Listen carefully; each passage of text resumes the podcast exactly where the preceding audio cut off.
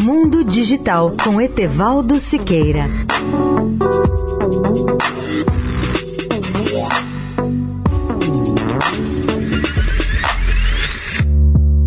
Olá, ouvinte da Eldorado.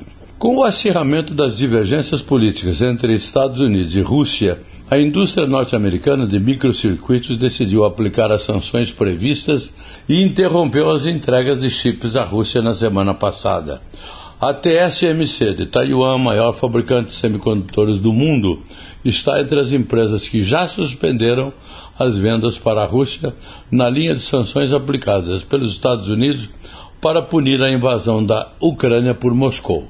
O governo Biden anunciou as sanções no dia 24 e disse que vai cortar mais da metade das exportações de alta tecnologia para a Rússia, o que com certeza deverá prejudicar a capacidade do país de diversificar sua economia e apoiar suas forças armadas.